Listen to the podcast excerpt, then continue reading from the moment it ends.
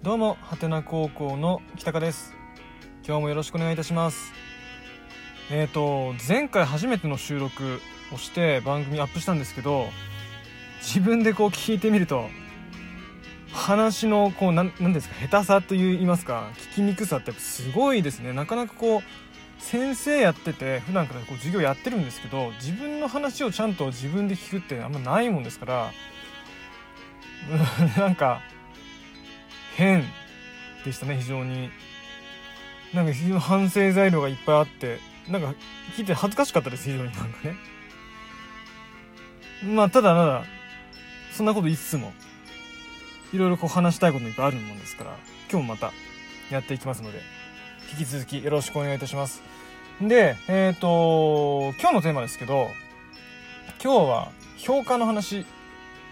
をしてみたいと思います。僕正直評価って苦手と言いますかあんまちょっと意味わかんないんですよね。僕個人の中で。高校でいう評価ってあの5段階の評価です。1から5までつくやつ。ででこう半期ごとに成績がついてね。で生徒はこう5がついたらこう喜んだりとか2がついたらああってなったりとか1なんてつこうもんならね。あの進級がもう危ういですから補習になったりとかねこうするわけなんですけどでその成績をもとに3年生になった時のこう就職先の何ですかこの面接担当の人のこう判断材料になったりとかあと入れる学校の基準に満たしてるか満たしてないかのこう判断になったりとか、まあ、そういう風なもので、ね、使われるのが成績なんですけどあのー、もう本当につけてて辛い。成績って。なんか何の意味があるんだろうなってこう個人的には思うところがすごくあるんですよね。あのー、きっかけは僕が今持ってる3年生の授業の中であった出来事なんですけどあのー、実技系の科目なんですよ。教科は違うんですよ。教科はあの主要 5, 5教科。国数シャーリー A の中のどれかなんですけど基本的にこうものを暗記してテストに書いてこの点数の良し悪しで成績つけるじゃなくていろいろこうワークをさせて活動させてその中でこうできるようになったこととか気づいたこととかについてこう評価をしていくように授業を進めてるのでうんと基本的にこう何か行動させてからレポートを出させてるんですよね。今回やったことについてなんかこう自分なりに気づいたこと何ですか？とかでその気づいたことを踏まえた上でこれからどんな行動をしていきますか？とか、まあ、そんなようなことをレポートに出すんですけどこうレポートの紙をこう配ってでその紙を先生が見た時に「先生これどのぐらい書けばいいんですか?」って聞いてくるわけですよ。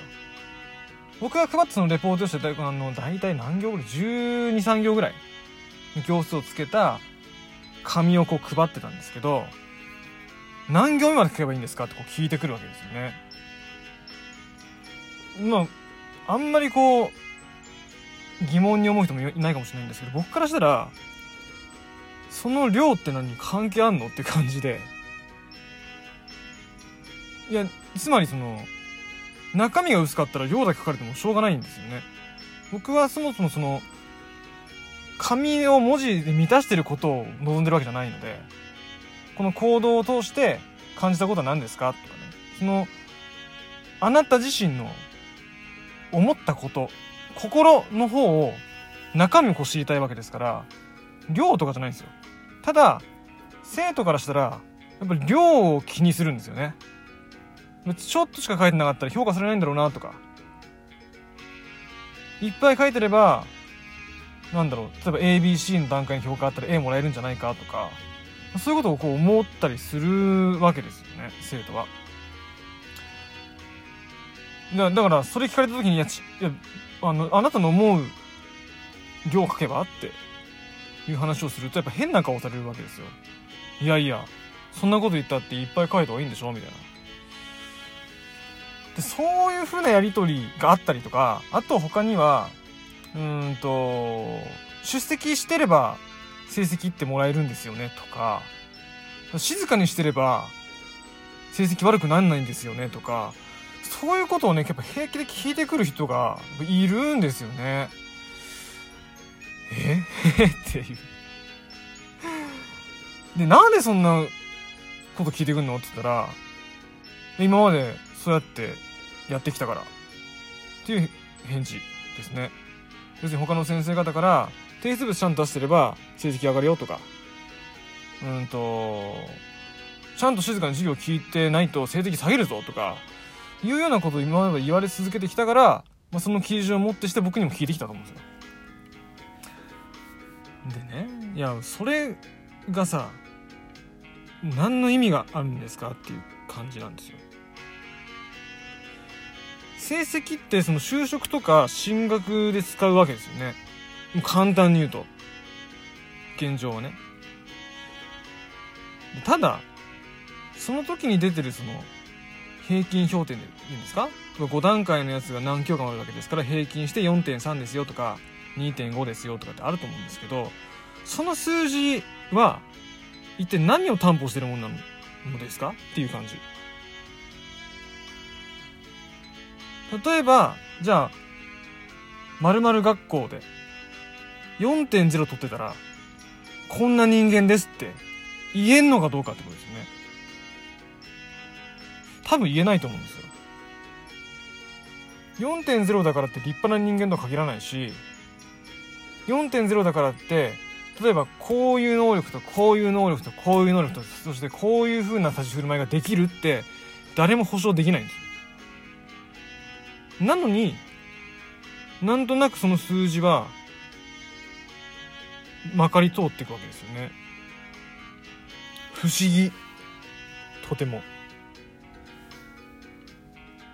今実際の成績って、うんと、僕公立なもんですから、公立高校ではルーブリックっていうのを作れって言われてるんですよルーブリックって何かっていうと簡単に言うと3段階 ABC の3段階の評価を単元ごとにしましょうと。あのざっくり言いますよこれは。でその単元の目標ができていたら B ですと。できてなかったら C をつけてください。できてる上でさらに発展的なところまで自分でやってる生徒がいたら A をつけてあげてくださいと。いうふうなものを単元ごとにちゃんと作って評価してくださいよってなってるんです。あの、別の意見があったらごめんなさい、それは。だけど、僕はそういうふうに認識してるんですけど、うんと、まあ、それを作ってやるのは別にいいんです。面倒ですけど、手間ですけど。だが、どこそこの学校の、例えば国語科なら国語科では、こういうルーブリックを単元ごとに一個一個全部作ってて、それを満たした生徒は B を取っている。で、B を何個も取ってれば、成績は5段階の、例えば4ですよとか、3ですよ、なってるんですよっていうことを、企業の人も、学校、例えば大学とか専門学校の人も、知りゃしないんですよ、これ。だからさ、やっぱり国語で3を取ってたとしてもその生徒がねうんとどのレベル喋れるとかどのレベル読み取れるとかどのレベル聞き取れるっていうのは全く担保されないってことですよ。残念ながらね。そうだからだから不思議なんですよ。またそれは高校によっても基準が結構違うから A という高校では4ついてる生徒はこんだけできてるけど別の B という高校で4がついてる生徒は実はその大した能力がないとかそんなことも起きるわけですからなんかね毎回毎回こう成績つけてる時間なんかそうなんか虚しい感じなんですよね。これ何のためつけてんだべっていう。僕のつけてる5って何の意味があるのっていう感じ。ちょっとだからその評価についてもうちょっと掘り下げて話をしていきたいところなんですが一旦今日こんなとこにしときます。まずはねあのいろんな人の意見があると思うし僕は今働いてる学校の中でもいろいろね先生方に話聞いてみたりするんですけどもう本当バラバラ。先生によってその考え方つけ方うん大事だと思ってるその重さなどなど全然違うので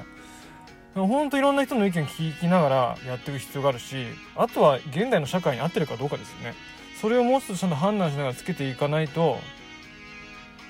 意味ないかなっていう感じがしますね。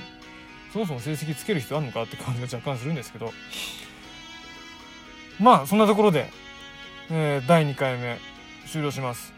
何かご意見あったらうんとどこかで あのご意見いただけたらと思います。あのこのラジオトークの中では直接意見をもらうことってあんまできないようなので何かこう僕の使ってる SNS などなどでうんと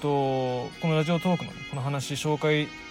できれば何か誰かとつながってね意見もらえたりするかもしれないんでそういうこともちょっとやっていきますから、まあ、そんなことも含めて引き続きよろしくお願いしますではどうもありがとうございました。